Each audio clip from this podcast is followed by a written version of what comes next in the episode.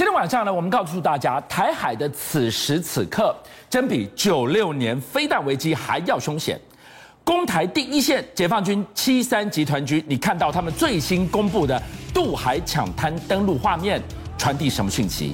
而就在同一时间，前白宫国家安全顾问欧布莱恩警告，台海平静的日子最后倒数了吗？他说，二零二四之前，共军恐怕对台动武。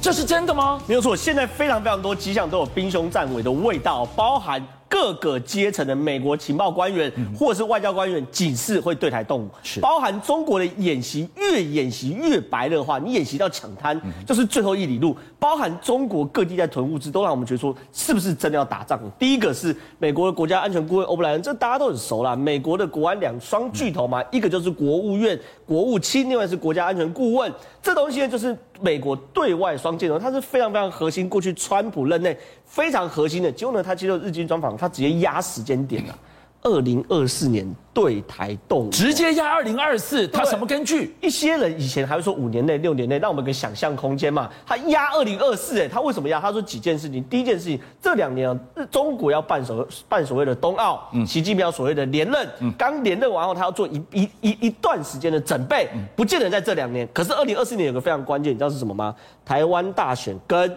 美国大选的，二零二四年年初是台湾总统大选，二零二四年年底是美国大选。是，试问一件事，如果今天川普呃，今今天拜登要连任，在他连任前，台湾被中国拿走了，请问？美国人还混得下去吗？拜登还混得下去吗？这事情是最有可能发生的原因，就来自于是二零二四是一个非常非常敏感，包含台湾领导人要换届，美国领导人要换届，所以他直接压二零二四年呐。可是呢，这也不是只有单纯一些政治上的原因，我们去观察中国的氛围啊，有风吗？真的。兵凶战危，第一件事情啊，他们竟然说出了，哎、欸，有人民武装部要叫招所谓的后备军，人民武装部其实就是我们所谓的，这这就是我们的后备军人部嘛，对不对？后备司令部。结果呢，既然出现一个东西，说什么东西呢？哎、欸，各位预备役退伍军人，你们好，台湾问题严峻，请各位准备召回，要召之即来。来之能战，战之必胜。这是学这个习近平讲的话。这个简讯已经到处疯传，你说是他们的后备司令部对，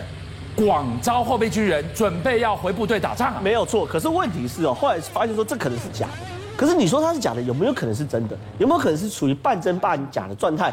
简单来讲，如果他们的后备司令部想要去把所有人拉回来，和担心用正式的通知让这些人或让国际间发现我有一种动员的概念的时候，我是不是用那种半真半假的，让这些后备军人知道说，我是不是要开始练一下体力，要该重拾一些战绩，让他们先做这种热身的概念，有没有可能？其实也有可能啊。所以。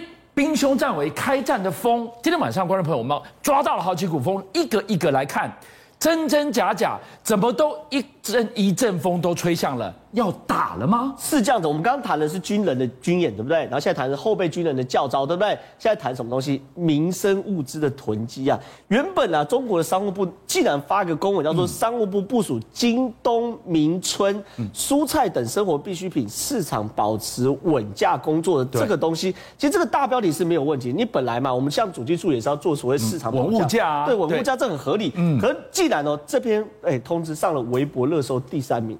好几亿的观看人次，发生什么事？里面一句鼓励家庭根据需要储存一定数量的生活必需品，满足日常生活和突发情况的需要。请问有什么突发情况要家庭去备粮啊？正常来说我不用啊，我突发情况啊，我家多来两个人，对，我就去 Costco 买东西就好啦。我去超市买两个东西，是我为什么会有突发情况要求民众在家储粮？这是受。备打仗的准备，哎，这个是不是战备粮食储存的概念呢？对啊，你要想想看，十三亿人口，一人多存一根玉米，他就少十三亿根玉米，这个就是真的了哦。对啊，哦，这个不是假的哦。他后面会物价上涨啊，是，他后面会那个通膨通膨啊。为什么要做这件事？他们就是担心，如果未来发生某个。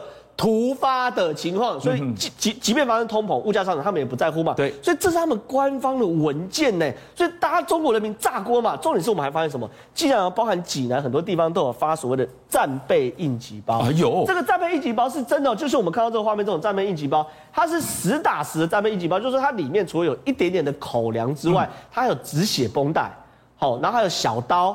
对对不对？然后还有一些什么什么点火棒，然后还有防水火柴，所以这东西是哎一般用不到。战场的伤亡抢救吗？而且他们几万包了几万包这样发下去，所以这个东西对于很多人来说，说到底发生什么事？你中国才真的是要跟大家兵凶战危要打仗了，是不是？可是呢，我们讲完这些都还算是政治上或生活上民生的小小点点滴滴，对不对？对。卡尔文森号的大规模伤亡演习，这是实打实的。怎么这么巧？同一个时间呢？就在这个时段。我跟你讲，开文森号当然是航空母舰，大家观众朋友常常听我们节目都很熟悉。可是他在南海举行的大规模伤亡演习，那就非常非常意外。我们现在看到画面，就是他大规模伤亡演习的这种画面哦。你要知道，美军在做大规模伤亡演习的时候，我是专门看过他们演习的画面。他跟我们那种就是在台湾做消防演习不一样哦。台湾就是一个假人倒在这边，拿个担架把它弄出来，没有。他们是会模拟到连做手术的细节，看到没有？都模拟哦，所以他们是真的担心，是如果在南海卡尔文森号被他们的东风导弹打到的时候，我如何滴水？你看，他们连这种假人哦，连血管都做。然后他们去模拟，如果这种事发生了，我们要怎么做？可是如果没有真的，你看他连开刀的内容都模拟，哎，所以如果没有真的这件事情的话，他们为什么会做这件事？而且你要看到，他们现在中国跟美国真的短兵交接。什么短兵交接啊？你还记得吗？我们之前不是有跟大家聊过，美国跟所谓日本加贺号航母，对不对？还有卡尔文森号，对不对？在南海去做军演。是。结果中国来老美这套给人家插队啊！插队！之前中国不是在那边做军演吗？山东号吗？老美给他插队，还拍一张翘脚的画面。这张图怎么看呢？我第一件事，它是有阵型的嘛？你看这是航空母舰，对，它的驱逐舰一定会在旁边，对。然后呢，稍微远一点是巡洋舰，是。然后它跟加贺号是相同编组，对。可是呢，你看第一件事，零五四 A 的巡防舰就插到。哦，日本跟美国编队的中间，对，简单讲，我是把你们截断了。我这边一截断的话，你前后没办法呼应。就是开车的术语，就是改成正轨，对啦。这个东西是第一个这样看，第二个东西，你看卡尔文森号，对不对？它跟它的巡洋舰跟驱逐舰应该是拉出一个防线。是，你看哦，零五六跟零五四 A 没有切进去，对，可是零一五的电侦船切在里面。是，所以说对于美国来说，这个东西很清楚的是中国的报复，而且它切进来的这个船，哎，还不是一般船，是零五。八五一型的电侦船，这是什么样的一艘船？这个电侦船是这样子，你可以把它想象成海上的战管中心呐、啊，嗯、等于是海上的铺路爪雷达。嗯、你可以看到它的船头这个雷雷达距离哦，你说三百三百公里应该还好吧，刚刚、嗯、好吧。可是问题是它有个被动雷达搜索距离是七百公里，是七百公里，意思是它只要扎根在这边七百公里的范围，全部都难逃它的法眼，有点类似我们新竹的铺路爪雷达概念哦。而且重点是哦，你知道。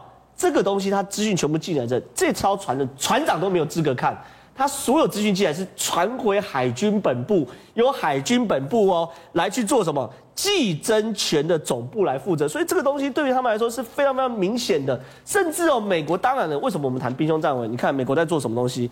全球雷霆二十二的大规模军演，这个星期一才刚刚开始的哦。听起来名称很帅，可是你看这三架飞机就知道不太妙。什么意思？它叫做核打击的三位一体，战略武器都拖出来了。对，它同时会干嘛呢？第一件事，同时做空射型的核弹，嗯哼，陆射型的核弹，对，还有潜射型的核弹，在这个军演里面一次给它打出来。所以这叫做核武级的军演嘛，所以对于中国来说，它当然了也会有那种兵凶战危的味道嘛。可整件事情你要看到，更让我们觉得惊讶是什么东西？哎，美国海美国的空军都会有所谓假想敌中队，对，假想敌中队当然是去模拟说我的对手是谁。对，结果美国空军多故意啊，他们假想敌中队哦，他们拍一张受震的照片，拍张受震的照片的时候，就说大家以为关键是个受震，对不对？对，是，是这个机尾，机尾我们帮大家放大。它机尾现在全部涂了中国解放军的红心，在这个地方，也就是说，他的假想敌中队，他心里他设定想定的最大假想敌，已经解放军，已经不是俄罗斯了，从俄罗斯变解放军了。这东西是很清楚，所以他未来在战术的编排，比如假想敌都在战术的编排，然后所有技术的模仿都是模仿。这个针对性极强了，非常非常强。再来的更扯是他的背背徽哦，被人家发现，他也故意露出来。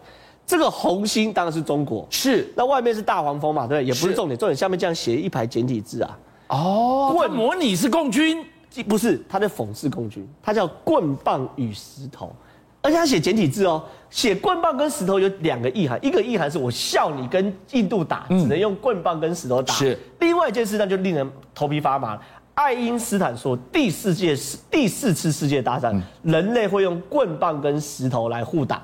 哦，这在预言着什么吗？那第三次世界大战是什么？是核子大战嘛？因为通通毁灭了。对，爱因斯坦他就说了，发生第三次世界大战后，人类就回到原始社会。是。可是呢，当你用爱因斯坦来解读，表示什么？美国不惜与中国发生第三次世界大战，是让人类回到棍棒与石头时代，我也要打败你吗？所以对于美国来说，这一切的一切，剑指中国，因为太浓厚了。在这样的一个美中对撞的态势之下。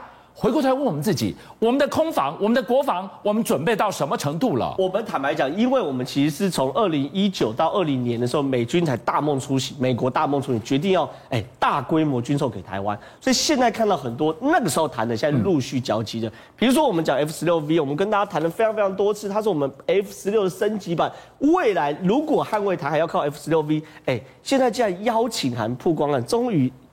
邀请大家见证六十架 F 十六 V 的接机典礼，终于购改完成了。哎，这个非常非常好。我们未来如果台海战争发生打打响的话，我们要对付两件事，一个是不管他们歼二十或歼十六，他们自攻权。嗯，对于 F 十六，它不是单打独斗，它在空中下面是我们天剑飞弹，地地对空的天剑飞弹在协防，再加上它自己的空空射飞弹，我们是有空优的。我们空优解决完后，就是解决他们的军舰。